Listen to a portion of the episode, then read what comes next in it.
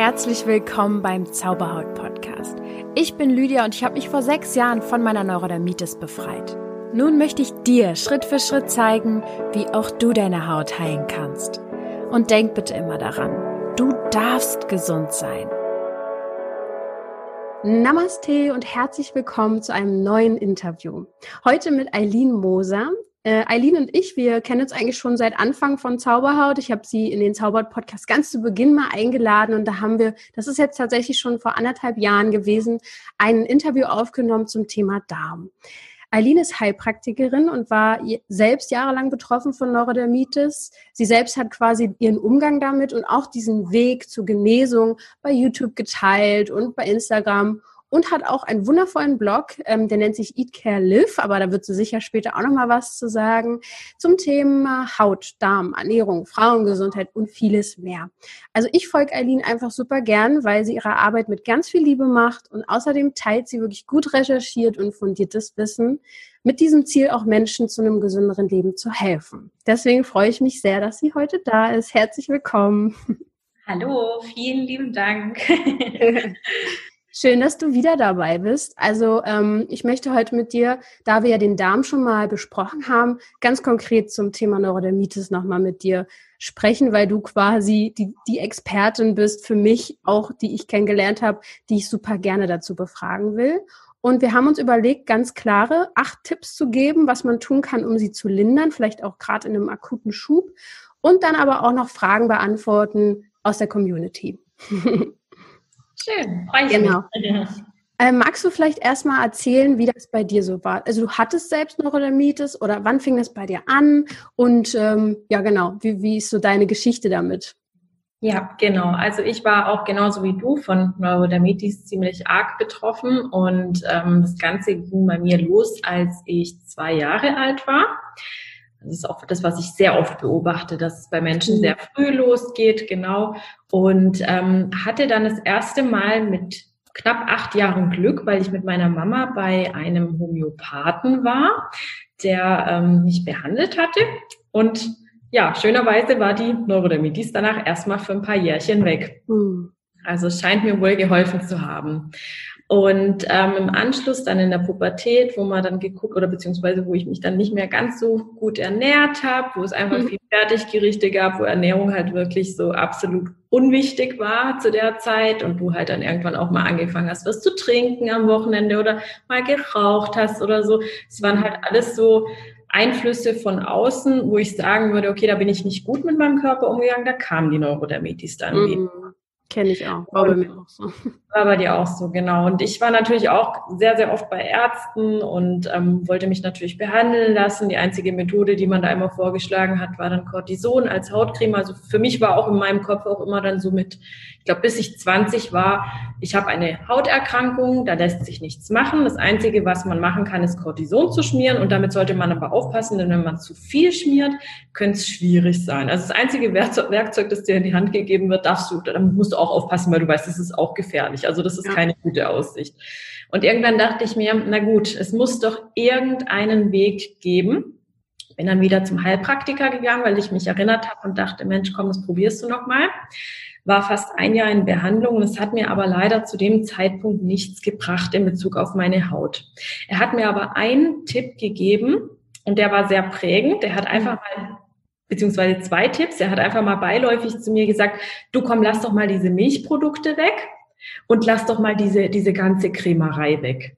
Und das war wirklich so was, wo ich auch gedacht habe, okay, wieso? Und dann habe ich angefangen zu recherchieren. Und da ging es dann los. Dann habe ich mich entschieden, okay, du musst dich jetzt selber kümmern und dich mal einlesen, was ist denn überhaupt das Problem? Und es hat mich so inspiriert, dass jemand wirklich mal ganzheitlich schaut und sagt, okay, ähm, du hast da jetzt nicht nur irgendwie einen Ausschlag, ich gebe dir da jetzt Cortison und mehr kann ich nicht machen, sondern da interessiert sich jemand und fragt auch, was war denn in deiner Vorgeschichte? Was isst du denn so? Wie lebst du denn so? Mhm. Und ähm, gibt Seelenthemen und äh, ja, wie ist deine Lebensführung und so weiter. Und da habe ich mir dann erst, da ist mir erstmal bewusst geworden, okay, ich scheine ja doch irgendwas in der Hand zu haben und habe dann mit Anfang 20 tatsächlich angefangen, mich zu dem Thema ganz ausführlich zu informieren. Und wie du auch schon gesagt hast, ist damals mein YouTube-Kanal und mein Blog entstanden und es hat ein paar Jahre gedauert, aber ich habe meine Neurodermitis durch gewisse durch bestimmte Maßnahmen sehr, sehr gut in den Griff bekommen. Alles, was in Richtung Thema Ganzheitlichkeit einfach auch geht.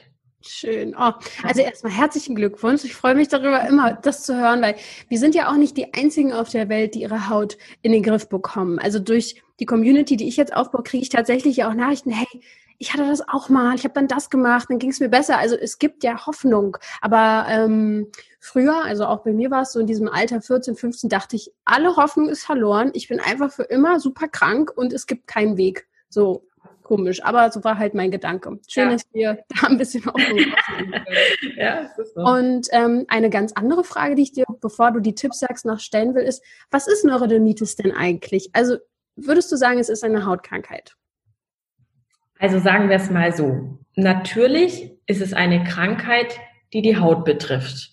Da sind wir uns bestimmt einig. Also wir ja. sehen der Haut, die kann entzündet sein, die kann trocken sein, da können Pusteln oder Quaddeln sein, es kann mal nässen, das kann mal offen sein, es kann bluten, es kann eitrig sein und so weiter. Und es juckt ganz, ganz arg. Das ist so was, was fast in jedem Neurodermitis-Stadium, sage ich mal, vorkommt. Aber eine Hautkrankheit ist es in dem Sinne nur aus schulmedizinischer Sicht.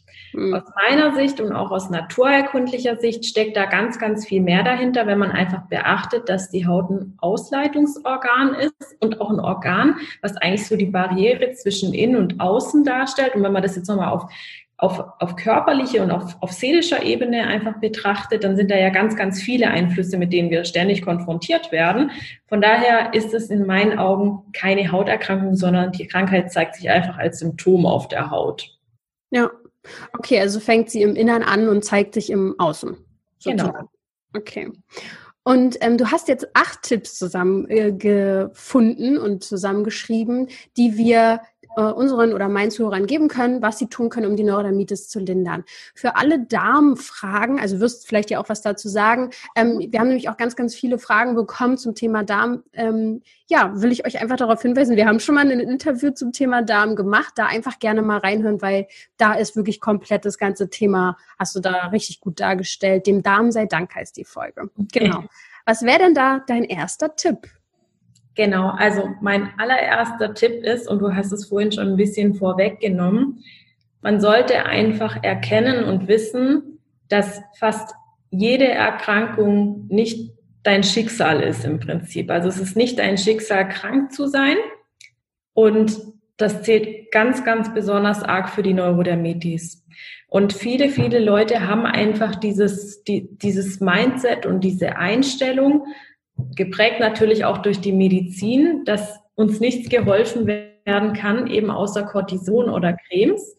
Und wir fühlen uns einfach ausgeliefert. Also mein erster Tipp ist wirklich auch zu wissen, okay, es gibt etwas, was man tun kann, mhm. aber man sollte natürlich auch bereit sein, einen Weg zu gehen. Also die Hilfe von außen ist nicht unbedingt diejenige, die dir am Schluss wirklich helfen wird, sondern das, was du wirklich bereit bist zu verändern. Das ist so das, was, was am meisten fruchten wird auch. Also du musst deine Gesundheit selber auch in die Hand nehmen. Ja, von außen kann, kann man nicht leiten. Wir zum Beispiel können die Menschen an die Hand nehmen und sagen, oder jetzt zu der Zeit nicht an die Hand nehmen, aber können sie leiten, einen Weg geben. Aber den muss man natürlich selber gehen und ja, das hast du eigentlich ganz schön gesagt. Das war auch mein erster Schritt, überhaupt erstmal äh, in, diese, in diesen Heilungsweg zu gehen, dieses, ah, da ist eine Möglichkeit, ich bin nicht mehr hilflos. Ne? Ganz genau richtig. Ja, wenn du einfach weißt, du kannst was dagegen machen, dann entsteht auch eine ganz, ganz andere Motivation. Und für ja. mich war das damals mit dem, ich war, weiß noch, ich saß da mal beim Arzt und der Arzt meinte dann nur zu mir, ja, was machen wir jetzt noch? Sie können nur Cortison drauf machen und das fand ich so, okay, alles klar, das ist jetzt mein Schicksal für mein ganzes Leben. Ich muss, muss dieses Ding, muss diese Krankheit einfach immer mit mir ähm, rumtragen irgendwie. Und ja. das war schon befreiend, dann zu dieses Wissen einfach, dass ich doch was tun kann, ja. ja. Voll schön. Genau. Und der Tipp zwei Genau. Also mein zweiter Tipp wäre, ich nehme jetzt sogar den, den ähm, oder beziehungsweise ja, mein zweiter Tipp wäre, ähm, dass wir auf jeden Fall uns an die Hand nehmen lassen von jemandem. Das auch, wie du das gesagt hast, also sich therapeutisch vielleicht auch begleiten zu lassen, weil ich einfach denke, jemand, der sich damit auskennt, betrachtet deine Symptome und deine Geschichte nochmal von oben und mhm. einfach vielleicht auch ohne Emotionen und auch einfach mal oder beziehungsweise mit und ohne Emotionen natürlich, aber einfach mal von außen. Der steht neben mir und kann einfach mal sagen, okay, was war denn in deiner Vorgeschichte? Hast du zum Beispiel viel Antibiotika eingenommen? Wie ist denn dein Immunsystem generell? Was sind die, was sind denn deine Auslöser für, für die Neurodermitis? Wann kommt der Juckreiz? Wie ernährst du dich? Ähm, Gibt es andere Erkrankungen, die vielleicht dazu beitragen, dass, dein, dass es deinem ganzen Körper nicht äh, gut geht? Was die Neurodermitis dann auch wieder verschlechtert, was sind deine Stressoren und so weiter und so fort. Also es braucht irgendwie jemanden, der sozusagen die Detektivarbeit für dich übernimmt, weil bei Neurodermitis mhm. muss man ganz viel Detektivarbeit auf körperlicher und seelischer Ebene einfach betreiben, genau. Und vor allem auch, ähm, es gibt ja es gibt ja so viele Möglichkeiten, wo man sagen kann, okay, man hört jetzt plötzlich, dass ein Darmaufbau bei Neurodermitis hilfreich ist oder die Leber. Und bei mir war das damals so, ich habe gegoogelt und gegoogelt und gegoogelt. Schleichwerbung für Google, ähm, für die Suchmaschine. Ähm, ich persönlich habe damals extrem oft meine Richtung gewechselt, weil ich jeden Tag irgendwie was Neues gelesen habe, habe dann den Darmaufbau nach zwei Wochen gelassen und habe dann gedacht, ach nee, es ist die Leber, die Leber muss es sein. Jetzt bin ich mir ganz sicher, es ist die Leber irgendwie. Und so ging das erstmal über ein ganzes Jahr, dass ich irgendwie ständig irgendwie in eine falsche Richtung gerannt bin oder in die richtige und habe es nicht richtig umgesetzt, weil ich nicht das Wissen hatte, was jemand hat, der wirklich ausgebildet ist. Und ähm, ich finde es auch wichtig, vielleicht braucht es ja zum Beispiel irgendwie, keine Ahnung, Zink oder Magnesium oder irgendwie Omega-3-Fettsäuren, dass man auch selber jemanden einfach hat, der, der sagt, ich schaue mir auch mal deine Werte an oder ich gucke einfach mal deine Ernährung an, dass ich einfach mal sehe, wo könnten Defizite sein und wie könnte ich dich behandeln. Also das ist auf jeden Fall auch nochmal ein Tipp von mir. Also schon auch äh, in Richtung Heilpraktiker mal schauen, würdest du sagen, dass man ja. sich jemanden dort sucht? Ja. Zum Beispiel, also ein Heilpraktiker oder einfach generell Therapeuten, die ganzheitlich behandeln. Natürlich auch, da gibt's auch tolle Ärzte. Ja. Ja, man muss sie finden. Das ist einfach so. Ja. Sehr gut. Nee, auf jeden Fall. Ja. Hätte ich auch nie geschafft ohne Hilfe, muss ich sagen. Also ganz klar. Ich hätte das ohne Heilpraktiker auch, ähm, ich habe auch mal so eine Art Coaching oder Therapie bei einem Heilpraktiker gemacht. Also die hat dann sozusagen eher auf dieser emotionalen Ebene gearbeitet und auf der anderen Seite auf der körperlichen Ebene mit einer anderen Heilpraktikerin. Und hätte ich das nicht gehabt, äh, hätte ich auch keinen. Wäre ich auch nicht hier, wo ich jetzt bin. Also ja. Ja. ja. Wichtiger Punkt. Total. Dann den Tipp Nummer drei. Ja, und zwar finde ich es ganz, ganz wichtig, dass man seine Ernährungsgewohnheiten mal anschaut. Man muss sie ja vielleicht nicht unbedingt ändern, weil viele ernähren sich ja schon gesund, aber meine Erfahrung ist, und ich habe ja wirklich hier in der Praxis ganz, ganz, ganz viele Neurodermitis-Patienten. Und meine Erfahrung ist, dass bei 95 Prozent der Leute, die hierher kommen, die Ernährung einfach nicht Neurodermitis-freundlich ist. Ich drücke es jetzt einfach mal so aus. Ähm, es gibt die Leute, die ernähren sich sehr, sehr schlecht. Und mit sehr, sehr schlecht meine ich, dass es einfach nicht naturbelassen ist. Sehr viel industrielle Nahrung, Fast Food. Es ist keine Regelmäßigkeit da. Es wird zum Beispiel viel Zucker gegessen oder irgendwie oft Alkohol getrunken. Jetzt mal so ganz grob zusammengefasst.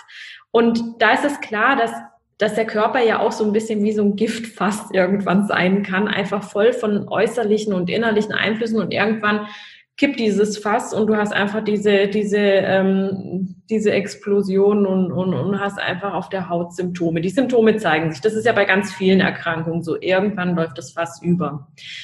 Und dann gibt es die Leute, die ernähren sich eigentlich gesund. Es gibt aber gewisse Sachen bei Neurodermitis, die einfach nicht so gut verträglich sind. Ich mache jetzt mal ein Beispiel. Das könnten zum Beispiel scharfe Gewürze sein oder auch Zitrone, ja. Ich weiß, mhm. es gibt, es gibt diesen Hype mit dem, mit dem Zitronensaft am Morgen trinken und manchen Leuten hilft es auch ganz gut, aber ich hatte auch ganz, ganz viele hier, die sind deswegen hier bei mir gelandet und wussten mhm. nicht, was sie falsch gemacht haben. Mhm. Ähm, dass man einfach sagt, okay, man muss seine Ernährungsgewohnheiten überdenken, schauen, dass man naturbelassen ist, so wie wir früher eigentlich auch gegessen haben und dass man sich einfach ja, bewusstes Neurodermitis hat viel mit Entzündungen zu tun, dass es Sinn macht, entzündungshemmend zu essen, dass es deshalb auch gut ist, wenn man tierische Produkte zum Beispiel reduziert, viel pflanzlich isst, dass man diese trockene Haut zum Beispiel ja irgendwie mit Fetten behandeln muss und diese Fette ja auch von innen kommen können, also über mhm. Daten, über Nüsse, wenn man das gut verträgt oder hochwertige Öle auch. Also man muss ja nicht unbedingt von außen immer nur fetten. Da kommen wir nachher auch noch dazu. Also so im groben denke ich mal, es ist für die Ernährung jetzt mal soweit alles gesagt, aber nachher widmen wir uns wir auch noch den Zuschauerfragen. genau, wo sind wir jetzt? Bei Tipp Nummer vier kommt jetzt, ne? Tipp Nummer vier, genau, ja. Also neben der Ernährung gibt es ja ansonsten auch noch ganz, ganz viele Maßnahmen, auf die wir achten können. Und das ist natürlich auch das Thema mit Stress. Also, dass wir allgemein entstressen, weil die Haut ist ja sehr, sehr oft ein Ventil. Also, ich weiß nicht, ob das kennst du wahrscheinlich auch. Mhm. Ähm, wenn, die, wenn die Haut juckt, ist man gestresst. Wenn man sich kratzt, dann ist es so ein, oh, das tut gut. Das ist wie so eine, so eine Befriedigung, ja? Ah, ja, ist ein Ventil und, irgendwie. Und wir konditionieren uns darauf, dass dieses Ventil auch in anderen Stresssituationen funktioniert. Also, ich habe mich da oft erwischt, dass ich dann anfange zu kratzen, obwohl eigentlich gar kein Juckreiz da ist nur weil ich einfach gestresst bin. Ja, also Entstressen ist allgemein total wichtig, auch damit wir unser Immunsystem gut äh, einfach gesund halten, weil Neurodermitis hat auch sehr, sehr viel mit dem Immunsystem zu tun, mit einem überschießenden Immunsystem, was viele, viele Stoffe als Feind ansieht, obwohl es eigentlich ein Freund für den Körper ist. Dann natürlich auch die richtige Bewegung. Ja, also dass wir uns nicht zu viel bewegen. Zu viel bewegen bedeutet exzessiver Sport. Also vielleicht, dass wir nicht zu lange irgendwie, äh, keine Ahnung, auf einen Marathon trainieren, weil das natürlich auch wieder in den Cortisolspiegel eingreifen kann. Da sind wir beim Thema Hormone, was letztendlich auch auf die Neurodermitis wirken kann, aber dass wir, ne, dass wir wirklich moderate Bewegung oder halt auch, ja, einfach eine Bewegung finden, die uns Spaß macht und dass wir das regelmäßig machen, ohne unseren Körper dadurch zu peitschen. Ja. Dass wir natürlich auf die Trinkmenge achten, das kommt vielleicht, ja, zählt auch unter die Ernährung sozusagen, dass wir auf einen gesunden Schlaf Wachrhythmus sozusagen achten, dass wir allgemein schauen, dass wir viel Rhythmus im Leben haben. Vor allem für Frauen ist Rhythmus sehr, sehr, sehr wichtig, mit unserem Zyklus auch. Dass wir auch sagen, Rhythmus nicht nur im Sinne von, ähm, wir, wir stehen ungefähr zur selben Zeit auf, wir gehen zur selben Zeit ins Bett, sondern dass wir zum Beispiel auch einen Rhythmus bei unseren Nahrungsmitteln haben, dass wir einen Rhythmus haben, von wegen, dass wir einen Job haben, der uns möglichst Spaß macht, dass wir ähm, geregelte Arbeitszeiten so ein bisschen haben, nicht heute eine Stunde, morgen 16 Stunden, dass wir einfach Rhythmus finden. Das ist, glaube ich, für fast alle Erkrankungen für die Gesundheit sehr, sehr wichtig, dass wir auf gesunde Beziehungen achten, dass wir Beziehungen, die die äh, die die die krank sind, beziehungsweise uns nicht so gut tun, dass wir da versuchen, etwas zu verändern oder vielleicht auch sagen, okay, wir müssen diese Beziehung dann eben verlassen. Ja, dass, dass, dass, dass man da einfach auch sowas zum Beispiel betrachtet und dass man Dingen unbedingt Raum geben sollte, die man gerne macht und zwar täglich, dass man wirklich auch Freizeit einplant, dass man möglichst vielleicht auch was findet, was einem Spaß macht und da drin tätig wird, wird egal ob das jetzt was Ehrenamtliches ist oder in einem Beruf. Also das finde ich auch ganz wichtig, dass die dass man insgesamt einfach eine gesunde Lebensführung hat. Ja, also Energieraub sozusagen vermeidet oder Energieräuber. Ähm, auch im Umfeld vielleicht so ein bisschen zu gucken, was gibt mir denn Energie, was für Tätigkeiten geben mir Energie. Und wenn man da schon zum Beispiel an den Punkt kommt, jeden Tag einen Job zum Beispiel auszuführen, der einen einfach fix und fertig macht. Ja. Ich meine, der Körper zeigt dir ja auch eigentlich damit an, dir soll es gut gehen, guck doch mal, vielleicht kannst du was anderes machen. Also es ist zwar nicht immer alles so leicht, leichter gesagt als getan, aber auch ich habe diesen Weg eingeschlagen. Ich habe irgendwann gemerkt, der Job, den ich früher gemacht habe, hat mir nicht so gut getan, hat mich sehr viel gestresst und ich hatte überhaupt gar keinen Rhythmus. Ich war Maskenbildnerin, das war mal morgens, mal abends, mal nachts irgendwie die Jobs, ja. Und ähm, natürlich war das nicht von heute auf morgen geändert.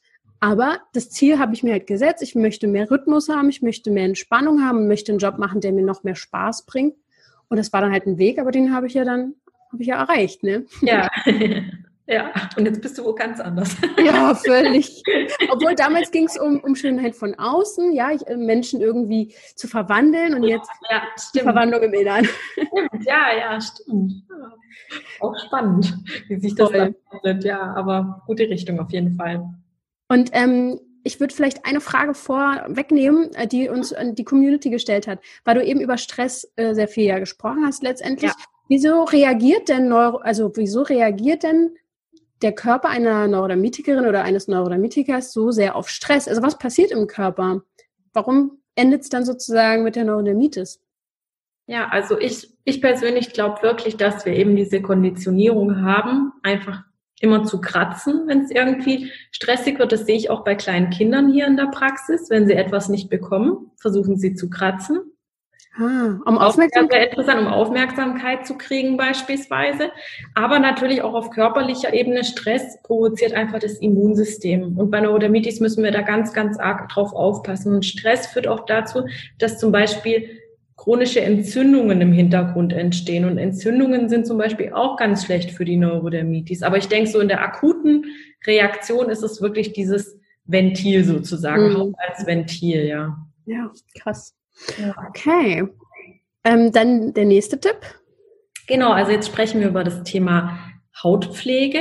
Ähm, Hautpflege oder keine Hautpflege. Mhm. Weil ähm, das ist ja das, was wir alle kennen bei Neurodermitis. Uns wird ja immer irgendeine Creme aufgeschrieben. Die Leute, die hierher kommen, die haben meistens schon irgendwie fünf, sechs Cremes durch oder schmieren gerade irgendwie zwei, drei Cremes auf einmal und sagen ja, das hat alles nichts gebracht. Und es ist ganz, ganz wichtig, die, also die Botschaft, das ist keine Hauterkrankung. Es zeigt sich zwar auf der Haut, aber wir müssen gucken, dass wir sozusagen das Giftfass erstmal aufmachen, dass die ganzen Stoffe raus können, die die Haut immer zum Überlaufen bringen. Also die die Ausleitung so sehr fördern. Äh, nicht, beziehungsweise im Moment, die quasi dazu führen, dass die Haut zu sehr ausleitet und zu viel Giftstoffe nach draußen bringen muss.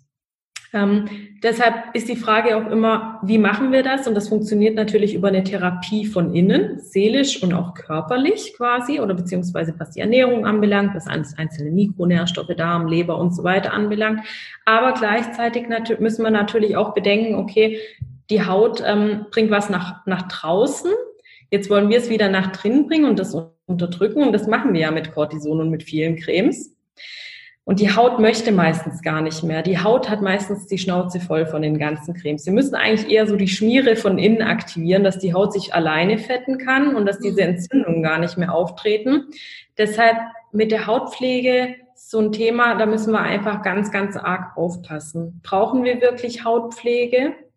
Ja oder nein? Und das sollte auch am besten natürlich mit einem Therapeuten dann entschieden werden, weil es macht auch keinen Sinn, von einem Tag irgendwas einen Tag auf den anderen irgendwas abrupt abzusetzen. Alles so ins Extreme zu gehen, genau, ist, glaube ich, auch genau. äh, nicht unbedingt richtig. Was mir auffällt bei Neurodermitikern, die haben sowieso schon, also ich ja auch, einen Hang zu Extrem.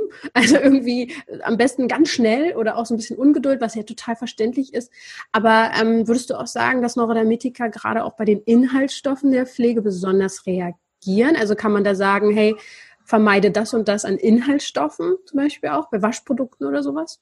Ja, also es gibt tatsächlich bei den Cremes zwei große Faktoren, die belastend für den Körper wirken können. Und das eine ist wirklich die Inhaltsstoffe, wenn zum Beispiel jetzt Parabene, Paraffin, Silikone, Parfüm, selbst ätherische Öle können problematisch sein, wenn es nicht die richtigen sind, ja, weil, keine Ahnung, das kann die Haut natürlich auch reizen.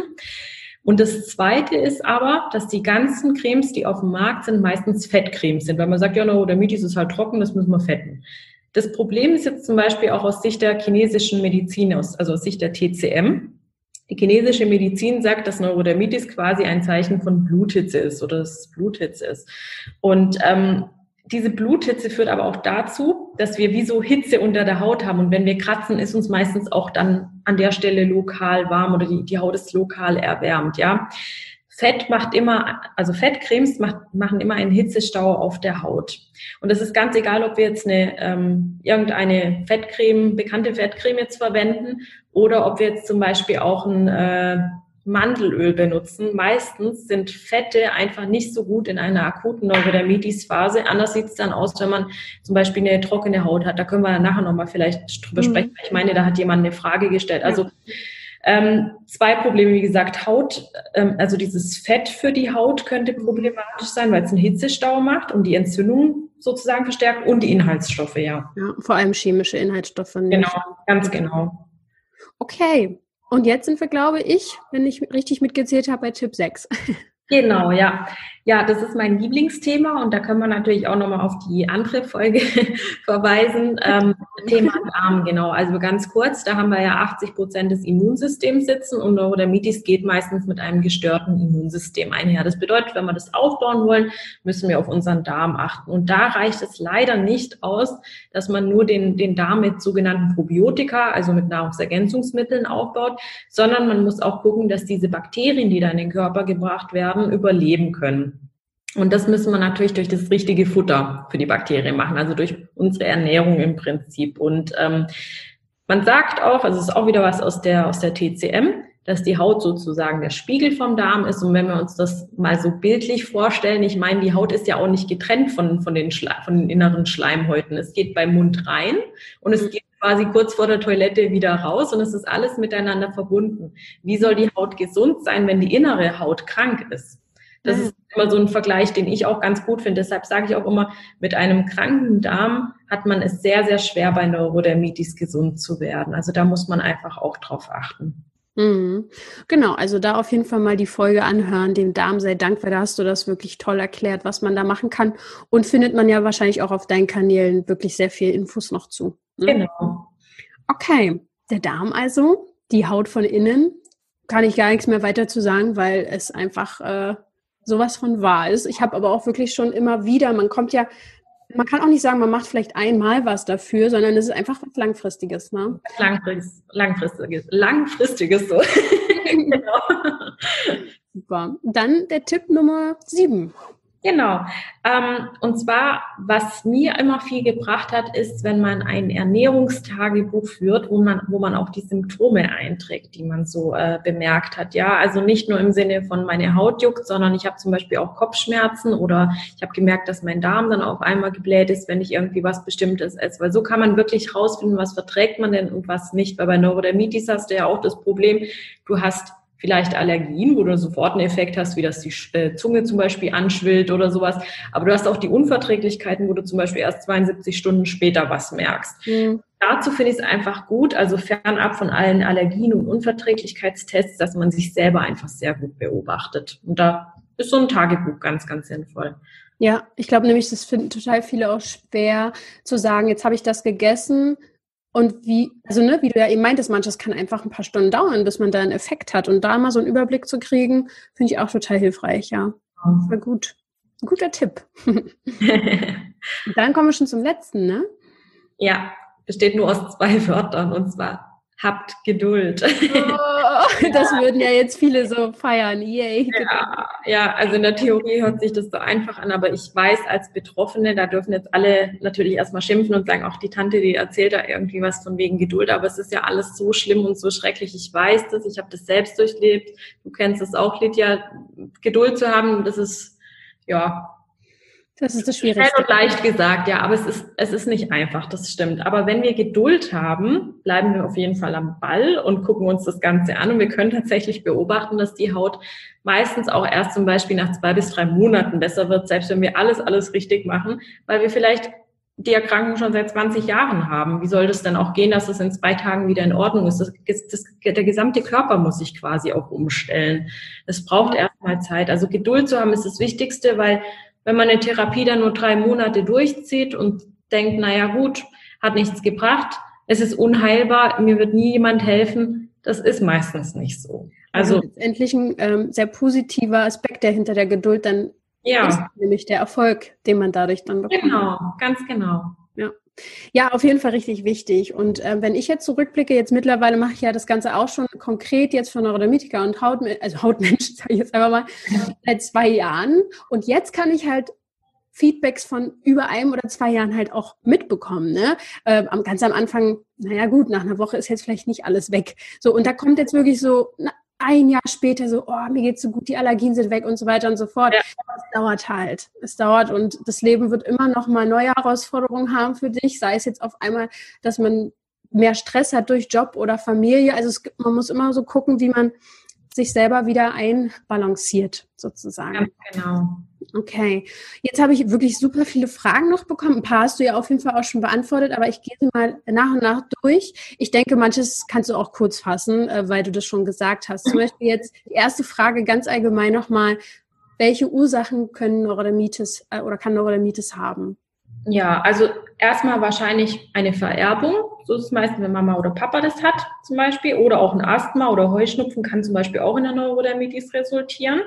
Dann natürlich, wie wir gesagt haben, die Störung der inneren Entgiftungsorgane, zum Beispiel dem Darm oder der Leber, dass es Allergien, Unverträglichkeit gibt, dass es falsche Ernährungsgewohnheiten gibt, dass ähm, man die Haut übertrieben pflegt, dass man Medikamente nimmt, die zum Beispiel auch zu diesen Ekzemen führen, Stress, dass es Traumata gibt, seelische Konflikte, Umweltgifte, Kaffee, Nikotin. Also das sind jetzt mal so, so ein paar äh, Beispiele so für die Hauptverdächtigen. Ja, also auf jeden Fall Reize ist ein großer Begriff. Ja, ganz genau.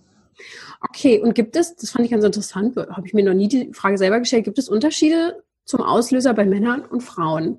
Also wird Neurodermitis unterschiedlich ausgelöst bei den verschiedenen Geschlechtern?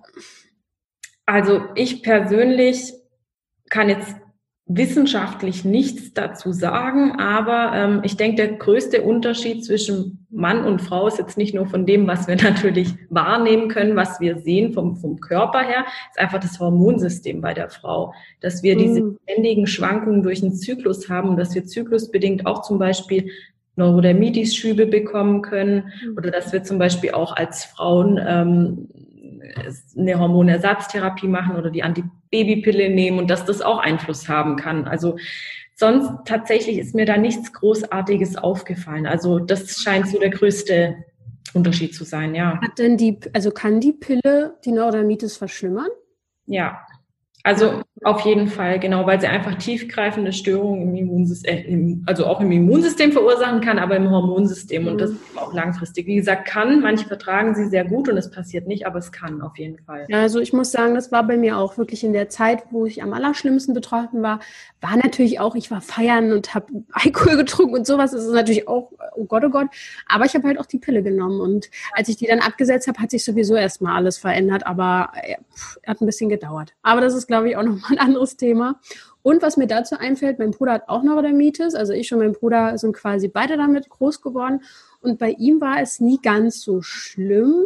Auch, also ich hatte auch schlimme Phasen, aber bei ihm hat es auch früher aufgehört. Und er hat mir mal gesagt, naja, Lydia, ich habe mir da halt irgendwann nicht mehr so einen Kopf drum gemacht.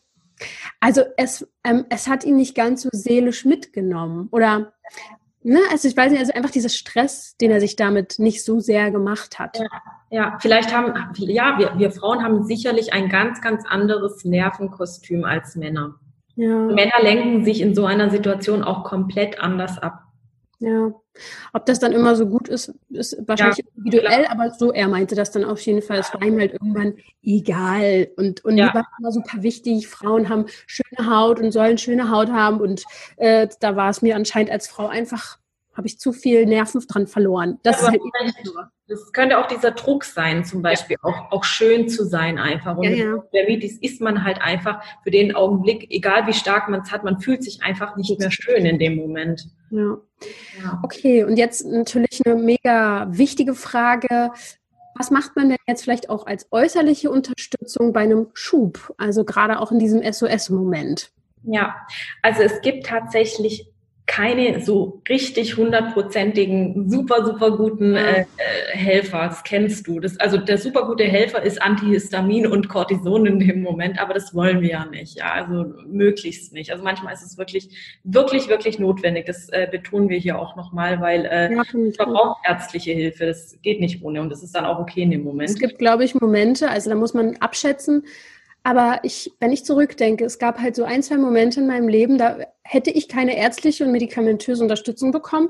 Weiß ich nicht, ehrlich gesagt, ob ich das mental, also es hätte halt mich kaputt gemacht. Also wirklich, ja. da wäre ich nicht mehr rausgekommen aus diesem ja. Strudel. Ne?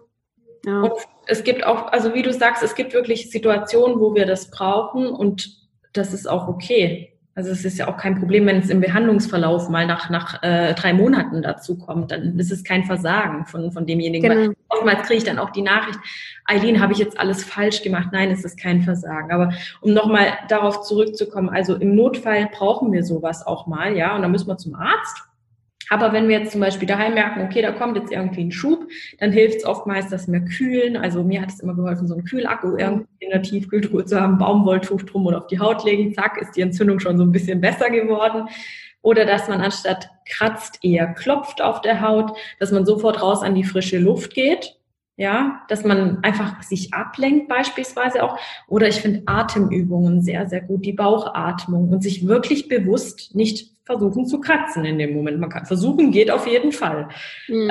Ähm, was jetzt von der Hautpflege her hilft, also das Creme in so einem akuten Schub, finde ich eigentlich gar nicht gut. Mhm. Aber wie gesagt, es kann sein, dass du noch mehr auslöst, außer vielleicht, wenn zum Beispiel so ein, so ein Schub da ist, wo die Haut wirklich rot ist oder auch mal nässt.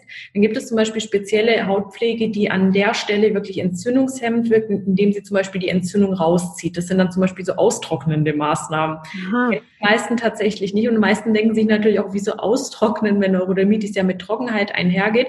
Das hast du meistens gar nicht so krass, wenn du diese Entzündung hast. Da geht es um, da geht's dann um andere Sachen. Wenn sie sehr trocken ist, kann man ruhig versuchen, vielleicht ein kleines bisschen zu fetten, wenn es unbedingt sein mhm. muss. Aber in, in, in dieser, in, wenn diese Röte da ist, und ich weiß, da kommt da noch eine Frage wahrscheinlich zu, zu dem Thema auch, deshalb nehme ich das jetzt auch gerade vorweg, da ist es viel, viel besser, wenn wir kein Fett draufschmieren in dem Moment. Okay. Man ja, kann zum auch versuchen, mal pures Aloe Vera Gel drauf zu machen, kleinflächig, um wirklich zu schauen, vertrage ich das, vertrage ich das mhm. nicht, weil die Aloe, die kühlt auch sehr, sehr gut. Ja, finde ich auch. Also das hat mir auch immer ganz gut getan. Ähm, Genau, und so basisch, also wenn überhaupt irgendwie basisch. Ah, ja, natürlich. Basisch. Genau, genau. Basische Hautpflege eben, also ich, wenn jemand auch wissen möchte, was, was man, was man als, als Hautpflege verwenden kann, kann ich basische Hautpflege und Basenbäder ganz, ganz arg empfehlen. Ja. Auch okay. Schub. Ja. ja. Okay, dann habe ich äh, die Frage gestellt bekommen, ähm, ob es eine spezielle Probiotikreihe oder, oder so in die Richtung, ob es etwas ganz speziell für Neurodermitis gibt. Ja, also es gibt nie etwas ganz Spezielles auf dem Markt. Es gibt nur etwas, was speziell zu dir passt. Und da ist es wirklich wichtig, deine Vorgeschichte zu erkennen, deine äh, zu kennen und deine Probleme und auch wie es in deinem Darm aussieht, weil wir müssen ja wissen, welche Bakterien fehlen dir denn überhaupt und gibt es Entzündungen in deinem Darm? Hast du ein Leaky Gut Syndrom? Ist dein Immunsystem sehr aktiv? Verdaut dein Darm nicht richtig? Hast du einen Candida-Pilz irgendwie, der gerade voll am Wuchern ist irgendwie? Und dann entscheidet man, was braucht der Mensch tatsächlich. Deshalb finde ich ich nur, also solche Spezialprodukte sehr schwierig und ich kenne auch keins, das jetzt speziell nur für Neurodermitis ist. Nee. Also kenne ich auch nicht. Und was würdest du jetzt jemandem empfehlen? Wo macht man denn so, einen, so eine Tests, irgendwie eine Stuhlprobe? Wo kann man da die besten Antworten kriegen? Also meiner Meinung nach würde ich auf jeden Fall empfehlen, dass man das zusammen mit einem Therapeuten macht, der wirklich ganzheitlich schaut, eben was ich gerade gesagt habe, was, was dir eben fehlt und was zu dir passt. Und das natürlich mit, mit, dem, mit dem Befund, der da rauskommt bei diesem Darmcheck, dann auch so kombiniert und sagt, okay, ähm, keine Ahnung, der, der isst zum Beispiel sehr, sehr viel Zucker, der Mensch, und ähm, äh, hat aber auch diesen Candida-Pilz. Dann wissen wir ja, okay, alles klar, was müssen wir machen? Ähm, und das, das Problem ist einfach, wenn wir das selbstständig machen, das können wir natürlich auch machen, wenn wir, wenn wir irgendwie ein Wissen haben und, und, und uns reinlesen wollen, natürlich, klar. Aber ich persönlich finde es immer am besten, wenn man es mit jemandem zusammen macht. Ja, auf jeden Fall. Das gibt einem ja auch mehr Sicherheit. also genau. gerade diese Unsicherheit sorgt ja dann vielleicht dafür, dass man es früher abbricht und dann ist alles irgendwie umsonst. Also nicht verzögert sich das Ganze. Es verzögert sich einfach dahin und es ist einfach so wertvolle Zeit, die ja die einfach besser genutzt werden können. Voll. Dann ähm, habe ich die Frage bekommen, diejenige, die mir das geschrieben hat, hat in Kombination mit einem Schub Schüttelfrost was das vielleicht aussagen kann? Ja, ähm, also wenn es jetzt einmalig auftritt, dann könnte es sein, dass da vielleicht auch irgendwie ein Infekt dahinter ist, weil sehr oft tritt ein Infekt auf, dann kommt ein Neurodermitis-Schub und dann hast du halt irgendwie durch den Infekt bedingt Schüttelfrost. Aber ich hatte tatsächlich mal einen Patienten, der immer Schüttelfrost hatte mit äh, starkem Schwitzen unter anderem auch. Und das war definitiv aus TCM, also aus chinesischer Medizinsicht sozusagen, ähm, auch eine Lungenschwäche, weil die Lunge eigentlich ähm, dafür da ist, sozusagen, das ist jetzt nicht unsere, ähm, unsere Ansicht hier in Deutschland, sondern wie gesagt ähm, aus, aus äh, TCM-Sicht, dass die Lunge eigentlich dafür da ist, die Poren zu kontrollieren. Und wenn die Poren nicht richtig kontrolliert werden können, wird uns kalt, wir schwitzen unkontrolliert und das Immunsystem ist auch nicht so gut. Ähm, also Schüttelfrost, wenn, wenn es oftmals mit einem Schub zusammen vorkommt, könnte da vielleicht eine Lungenschwäche irgendwie, also eine Lungen-Qi-Schwäche sozusagen auch vorhanden sein. Spannend. Okay. Ja. Habe ich so auf jeden Fall gar, also nicht gehabt ähm, mit der Neurodermitis zusammen. Ich auch nicht, ja. Aber die Lunge hängt ja auch häufig damit. Zusammen. Ja, genau. Lunge und, und äh, der Dickdarm mit der Haut, genau, ja, ja. Okay, und dann, ja, ganz spannende Richtung, wo ich wahrscheinlich auch ein bisschen was zu sagen kann, ist, können bestimmte Orte einen Hinweis geben, weswegen die Neurodermitis auftaucht. Sag doch erstmal vielleicht deine Sicht auf die Dinge. Also das Einzige, was ich jetzt tatsächlich dazu sagen kann, weil es ist für mich auch immer ein Rätsel, da bist du ja wirklich die Expertin, ist tatsächlich, dass es bei Neurodermitis vielleicht Orte gibt, wo sie immer wieder gehäuft auftritt. So klassische Sachen wie zum Beispiel jetzt in den Armbeugen oder äh, am Kinn oder unter der Brust irgendwie oder in den Kniekehlen oder um die Augen herum. Aber ich würde es mal an dich weitergeben. ja, die Frage, die wurden nämlich auch noch ein bisschen anders gestellt. Irgendwie, warum ist es im Gesicht? Warum ist es auf der Kopfhaut? Ähm, also ich kann da natürlich auch keine tausendprozentige Sicherheit geben, aber es kann einen auf der mentalen und emotionalen Ebene halt eine Richtung geben, wenn man versucht herauszufinden, was dieser Körperbereich für eine emotionale und eine psychosomatische Bedeutung hat. Und im Gesicht ist es schon so, dass es meistens ähm, auftritt, um zum Beispiel da wirklich, die ist was ins Gesicht geschrieben, eine Entzündung zum Beispiel, die ist ent, etwas Entzündliches auf dem Gesicht geschrieben, auf der Stirn geschrieben. Du musst hingucken, also dein Körper zwingt dich quasi dazu, jetzt änder was. Herpes zum Beispiel auch, das ist, sind meistens ärgerliche Worte, die aus, deine, aus deinen Lippen kommen wollen. Also du möchtest eigentlich etwas mal Böses vielleicht auch sagen zu jemandem, traust dich aber nicht, weil, weil sowas macht man ja nicht. Also so eine Sachen zum Beispiel Kopfhaut auf jeden Fall in Richtung Stress, auf jeden Fall zu viel Verstandarbeit, zu wenig kreativ zu viel aus dem Bauch, also zu wenig aus dem Bauch und intuitiv, sondern wirklich viel zu viel im Kopf. Also auch wirklich sind meistens verkopfte Leute, sind meistens Menschen, die sehr logische Arbeit auch machen müssen. Da braucht man halt einfach einen Ausgleich.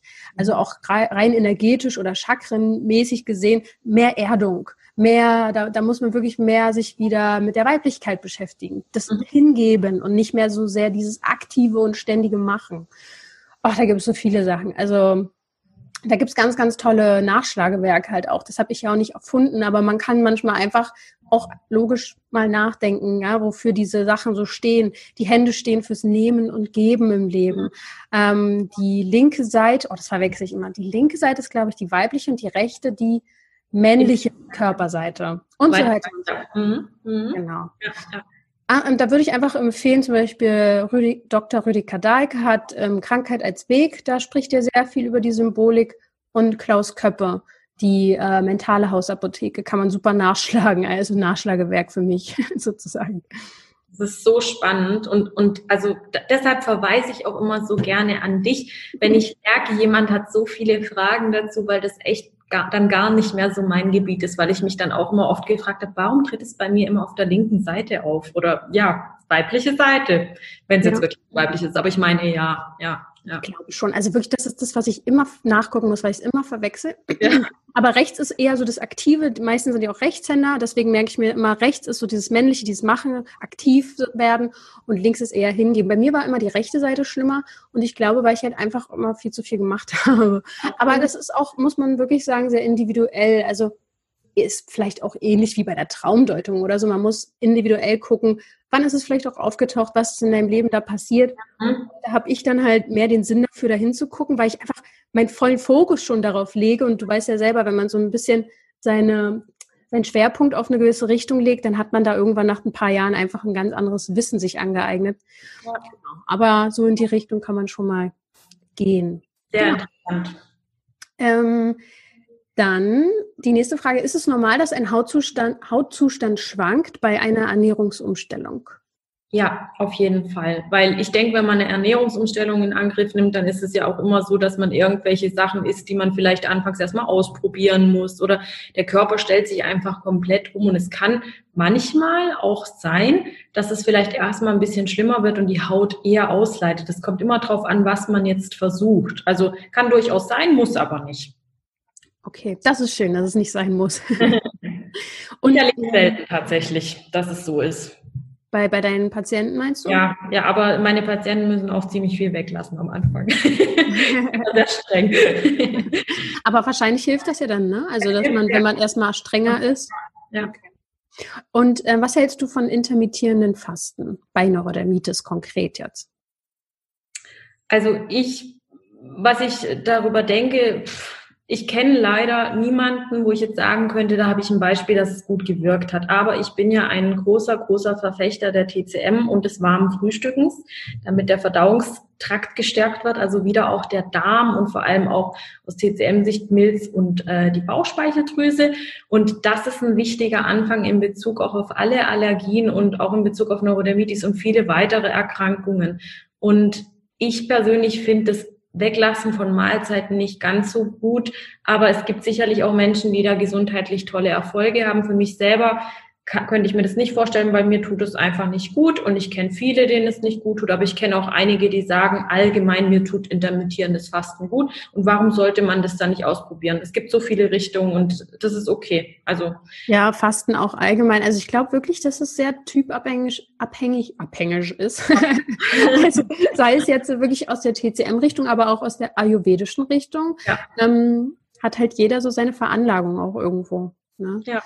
Also einfach mal ausprobieren, nicht vielleicht ins Extreme gleich gehen, sondern sich rantasten und gucken, wie es einem geht damit. Weil ich habe wirklich oft dazu tendiert, dann sehr extrem auszuprobieren. Ne? Als ich dann irgendwann mal gedacht habe, oh ja, Fasten ist super, probiere ich gleich komplett richtig krass aus. Und dadurch, dass ich es einfach zu extrem ausprobiert habe, ging es mir damit gar nicht gut. Und dann denke ich immer noch, ja, erstmal muss es mir ja schlecht gehen damit es besser wird. Also ich habe halt bin über meine eigenen Grenzen immer so gegangen früher und habe so ja auf Biegen und Brechen versucht, weil ich nichts falsch machen wollte, habe damit aber eigentlich völlig bin übers Ziel hinausgeschossen. Ja, und Fasten ist zum Beispiel auch was, das vielleicht ganz kurz an der Stelle, weil es wirklich wichtig ist.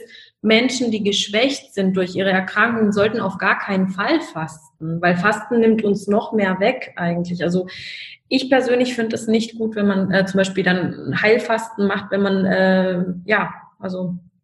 Ja, hast du mal gefastet? Ja, ich habe auch, ich hab auch mal äh, gefastet und ich habe tatsächlich alles von vorne bis hinten richtig gemacht mit dem Fastenbrechen und mit den, mit den, wie sagt mhm. man, diese Tage davor, diese ähm, Entlastungstage. Ja, irgendwie so. Ja.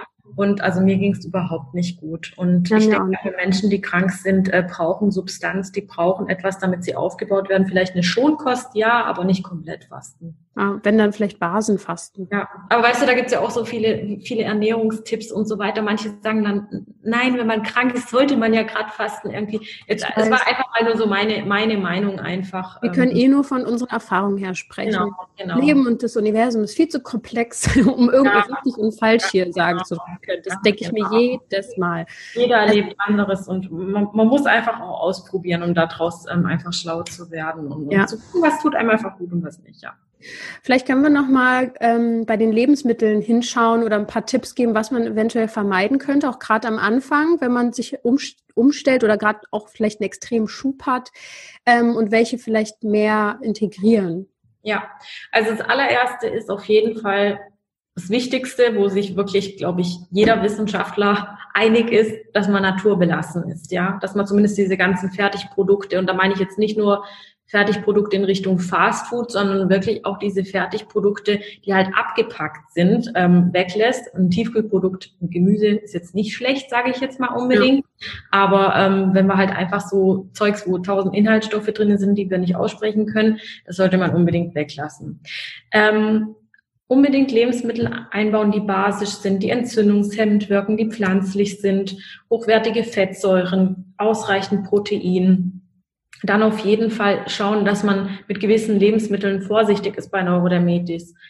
Mit was ich tatsächlich am meisten Erfolg hatte und was ich auch hier jetzt in meiner Praxis umsetze, ist immer, dass man versucht, die Milchprodukte wegzulassen, dass man Weizen komplett streicht, dass man so gut wie es geht auf Zucker verzichtet, also auf die ganzen Süßigkeiten und natürlich auch solche Sachen wie zum Beispiel äh, zu viel Teigwaren. Also selbst wenn man auf Dinkel umsteigt jetzt und sagt, okay, ich nehme kein Weizen mehr, ich nehme Dinkel, dass man einfach nicht zu viele Teigwaren isst. Jetzt nicht jeden Tag und am besten noch an zwei ja. Zeiten am Tag. Oder dass du es halt kombinierst auf jeden Fall mit viel Gemüse, weil viel Gemüse ähm, bedeutet, dass wir viele Feuerlöscher für unsere Entzündungen haben sozusagen. Oder Midis ist ja wie Feuer unter der Haut. Und dass man auch aufpasst mit solchen Sachen wie wie, ähm, wie Zitrus. Also wie gesagt, es kann auch individuell mal verträglich sein, aber viele vertragen Zitrusfrüchte nicht. Und auch scharfe Sachen. Also die Dinge, die die, die Bluthitze sozusagen wieder erhöhen oder verursachen. Und das sind eben scharfe Sachen, Alkohol, stark gebratenes beispielsweise, auch stark gegrilltes, was schon so schwarz ist irgendwie. Mm. Ähm, und natürlich auch, also Nikotin isst man natürlich jetzt nicht die Zigarette, aber Nikotin würde auch Bluthitze verursachen, fällt mir jetzt gerade auch noch ähm, ein, genau. Und ähm, nochmal ganz kurz auf Zucker und Kaffee ein, können wir nochmal ganz kurz eingehen. Mhm. Äh, bei Kaffee gibt es da eine Variante, wie man besser sozusagen einfach äh, sich was Besseres tut, als Kaffee zu trinken? Also eine Alternative zum Kaffee, wenn man sagt, man möchte allgemein halt einfach den Kaffee trinken, dass man wach wird, wäre zum Beispiel grüner Tee. Ja. zum Beispiel Matcha oder Sencha oder auch mal Jasmin-Tee. Beim Kaffee jetzt selber fragen mich auch viele, wie sieht's denn aus? Kann ich dann nicht einfach einen entkoffeinierten Kaffee nehmen? Das Problem ist die Röstung beim Kaffee. Vielleicht kann man versuchen, das habe ich selber jetzt noch nie ausprobiert und noch, noch, nie empfohlen, bin jetzt noch nie drauf gekommen, dass man vielleicht einfach einen Kaffee nimmt, der nicht so arg geröstet ist. Gibt es sowas? Ich bin jetzt nicht so der Kaffeeexperte. Das weiß ich leider auch nicht genau, aber ich habe mal was von Getreidekaffee gelesen. Also ich habe es auch noch nicht ausprobiert. Ja, Getreidekaffee, genau. Und da aber auch drauf achten, wie gesagt, weil der schmeckt meistens, glaube ich, auch nur so gut, weil er eben so eine Röstung hat. Ja, ja wahrscheinlich charakteristische beim, beim Kaffee, glaube ich auch. Aber wie mhm. gesagt, kein Kaffeeexperte. Aber ähm, vielleicht ganz kurz, ich hatte, ich hatte äh, drei Patienten, bei denen es ganz auffällig war, die haben mehrere Tassen Kaffee am Tag getrunken und das hat sehr viel gebracht, den Kaffee wegzulassen bei denen. Ja, das glaube ich. Also ich bin halt, ich liebe Kaffee auch voll, aber ich trinke halt zum Beispiel eine Tasse am Tag. Ja. Auch super schwacher Kaffee. Ich mag es, glaube ich, mehr wegen dem Feeling oder so. Und ja. mir tut es zumindest noch ganz gut. Also ich glaube, ähm, ich habe das immer gemerkt, wenn ich ein, zwei, drei am Tag hatte, ging es mir halt einfach auch nicht gut. Schon allein mein Magen hat dann nicht mitgemacht und das mache ich schon seit Jahren jetzt nicht mehr. Also wenn überhaupt ein und Hafermilch und muss man auch wieder reinfühlen, würde ich sagen. Ja, bin ich auch. Ja, vielleicht am Anfang, wenn man wirklich ja. Ganz, ganz schlimme Neurodermitis-Schübe ja, hat, nicht unbedingt losbekommen möchte, dann würde ich zum Beispiel auch diese ganzen Maßnahmen mit der Ernährung möglichst konsequent echt ja. umsetzen und nicht nur Sachen weglassen, sondern echt auch neue Sachen mit reinnehmen, dass man mit Nährstoffen versorgt ist. Deshalb sage ich auch immer, es ist so wichtig, sich begleiten zu lassen von einem Therapeuten, ja, ja. weil sonst kannst du auch echt dir selber viel wegnehmen und in den Nährstoffmangel halt reinkommen. Ja, das stimmt. Und beim Zucker gibt es ja auch ein paar Alternativen. Gibt es da irgendwas, wo du sagst, okay, also bei akuten Schub wissen wir ja möglichst gar nicht so, ja, aber wenn es jetzt, äh, wenn man vielleicht einfach noch eine Mites hat, mhm. kannst du dafür Zucker empfehlen? Also ich würde dann zum, zum Süßen einfach wenig Datteln zum Beispiel nehmen, also dass man ein bisschen Datteln einfach klein schneidet, die getrockneten, oder ähm, dass man vielleicht ein bisschen Xylit nimmt, nicht zu viel, weil es bläht und ist dann im Endeffekt auch nicht mehr gut für den Darm, aber so in kleinen Mengen ist auch sowas ganz gut und muss ich auch wirklich sagen, da habe ich viele, viele Patienten, die dann den Kuchen halt eben mit Xylit backen statt mit Zucker und damit super klarkommen. Da muss man auch gucken, wie, mhm. ja, aber zum Beispiel würde man jetzt irgendwie alles durch, durch so Agavendicksaft oder Honig ersetzen, da ist halt auch wieder extrem viel Fructose drin, was halt im Körper dann am Ende letztlich halt auch wieder Zucker ist. Ja. Bei den Datteln ja im Prinzip auch, aber es ist auf jeden Fall viel, viel natürlicher, sage ich mal. Die haben ja auch mehr Nährstoffe noch zusätzlich. Auch noch Nährstoffe, genau, ja. Okay, und jetzt ein ganz interessantes Thema, Juckreiz. ähm, du hast ja vorhin schon gesagt, klopfen und kühlen. Aber gibt es vielleicht noch etwas, wo man sagt, damit kann man diesen Juckreiz unterbrechen oder so eine Kratzattacke mindern? Hm, oder auch vor allem vielleicht darauf eher einzugehen, was kann man im Nach in der Nacht machen? Oder warum wird es überhaupt oft so nachts so schlecht? Ja, ähm, warum es nachts so schlecht wird, liegt meistens an der Hautdurchblutung. Die ist meistens so gegen 23 Uhr abends am aktivsten. Und alles, was die Haut sehr stark durchblutet, kann eben dazu führen, dass es dann halt noch mehr juckt. Und ein zweites Argument ist aber auch, dass in der Nacht, gerade zwischen ein und drei Uhr, die Leber ihre Hauptaktivität äh, sozusagen hat, also laut TCM-Organuhr. Und die Leber da eben versucht dann viel, viel auszuleiten und dass vielleicht auch ein bisschen was über die Haut rauskommen kann. Also das ist der zweite Punkt. Ähm, in der Nacht tatsächlich, also ich kann wieder nur darauf eingehen, was, was ich jetzt in der Praxis mache. Wenn die Ekzeme rot sind, dann arbeitet man wieder mit einer austrocknenden basischen Pflege. Ähm, man kann ja mal gucken, auch auf meinem Blog und so weiter, was ich mhm. da empfehle. Ähm, oder man versucht wirklich zu kühlen. Das Problem ist halt nur, in der Nacht kühlen ist doof, du musst halt extra aufstehen und so weiter. Was man auf jeden Fall unterbinden sollte, ist, wenn man eh arge Schübe hat, dann tut einem Hitze meistens nicht ganz so gut in der Nacht, ja, weil einem eh schon warm ist. Dass man vielleicht dann schaut, dass man irgendwie das Fenster kippt, wenn es möglich ist, nicht, dass es zu kalt ist im Raum, aber vielleicht einfach ein bisschen frische Luft hat. Ja. Dass man, ähm, also das hat mir immer gut geholfen. Ich hatte so eine Bettdecke, das war so ein, so ein Material ähnlich wie Seide, so, so eine Fake-Seide war das, glaube ich, irgendwie. Und es hat einfach wahnsinnig arg gekühlt. Und schon das allein auf der Haut hat mir gut getan. Und dass man die Nägel kurz hält beispielsweise ist auch ganz wichtig. Und, und dass man, ähm, dass man zum Beispiel, kann man versuchen, Baumwollhandschuhe anzieht. Viele ziehen die aber wieder aus in der Nacht. Also das ist vielleicht ein bisschen schwierig, aber ja, und dass man am Abend guckt, dass man auf jeden Fall zur Ruhe kommt, dass die, dass die Haut auch runterfahren kann, weil im akuten Schub gibt es leider gar nicht so viel, was wir machen können, was wirklich so effektiv ist. Also wenn ich das wüsste, würde ich das sofort weitergeben. Ja, ist bei mir genauso. Also was ich vielleicht noch sagen kann, ja. was bei mir geholfen hat, ich habe äh, das ganz lange nicht gewusst, dass ich eine Allergie habe gegen Hausstaubmilben. Ja. Ich weiß ehrlich gesagt gar nicht mehr, ob die immer noch so schlimm ist aber damals auf jeden Fall. Und dann habe ich mir diese Bettwäsche, diese Allergiker-Bettwäsche mhm. geholt. Das war für mich ein ziemlicher Gamechanger, muss ich sagen, nachts. Also ja, genau. oder anderen. Manchmal ist es ja so eine einfache Sache. Das ist eine gute Idee, weil viele haben Probleme mit, mit diesen Hausstaubmilben. Genau, ja. Und auch luftig, gucken, dass man auch vielleicht luftige Kleidung auch in der Nacht anzieht. Das ist auch nochmal was, ja. Es ist schwierig in einem akuten Schub. Ja. ja. Ja. ja, wir fühlen mit euch, sagen wir es mal, sagen wir es mal so. Okay, dann die letzten Fragen. Du hast den Marathon bald geschafft hier. ähm, wie lange kann es denn dauern von, von einem Trigger, also von einem Auslöser bis zu einem Schub? Ja, also das ist eben auch unterschiedlich. Ich würde sagen, jetzt wenn man wirklich auch eine Allergie hat, jetzt eine Erdbeerallergie, kann sein, dass du halt sofort reagierst mit Ausschlägen, mhm. Geschwollenen Augen, geschwollenen Lippen und so weiter. Ähm, wenn du jetzt aber einfach Milchprodukte nicht verträgst, also so eine Unverträglichkeit hast, dann kann es zum Beispiel sein, dass du erst 72 Stunden später reagierst. Das ist generell so bei Unverträglichkeiten oder bis zu 72 Stunden später. Es kann aber auch sein, dass du gar keine nachweisliche Unverträglichkeit hast, sage ich mal, in den Blutwerten, aber Blutwerte sind ja nicht immer alles. Aber dass es eben sein kann, dass wenn du zum Beispiel zu viel von diesem Lebensmittel isst, irgendwann darauf reagierst. Also es ist ein bisschen tricky und deshalb dauert es bei den meisten auch ein bisschen länger, bis die Neurodermitis, Neurodermitis behandelt wird, weil man es erstmal rausfinden kann. Also es kann auch mal sein, dass wenn wir jetzt zum Beispiel jetzt heute und morgen ganz viele Milchprodukte essen, äh, erst nächste Woche reagieren, sage ich mal. Aber das ist eher seltener der Fall. Meistens merkt man es dann schon nach ein paar Tagen, dass mhm. der Körper Ja. Und weil ja der Darm und alles so sehr zusammenhängt, finde ich, merke ich es auch recht schnell in meinem Magen oder im Darm. Ja, genau. Also, man merkt oftmals dann auch schon im Darm, wenn was unverträglich ist. Was nicht unbedingt bedeutet, wenn du zum Beispiel irgendwie Bohnen isst oder sowas, äh, sind eigentlich gut für den Darm, aber sie blähen halt gleichzeitig einfach. Ja, muss aber ja. dann nicht schlecht für die Haut sein. Ja. Das kann nicht immer automatisch darauf schließen, ja.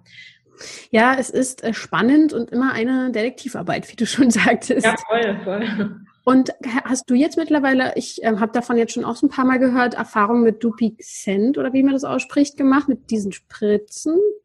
Was, also, ist, was ist das genau?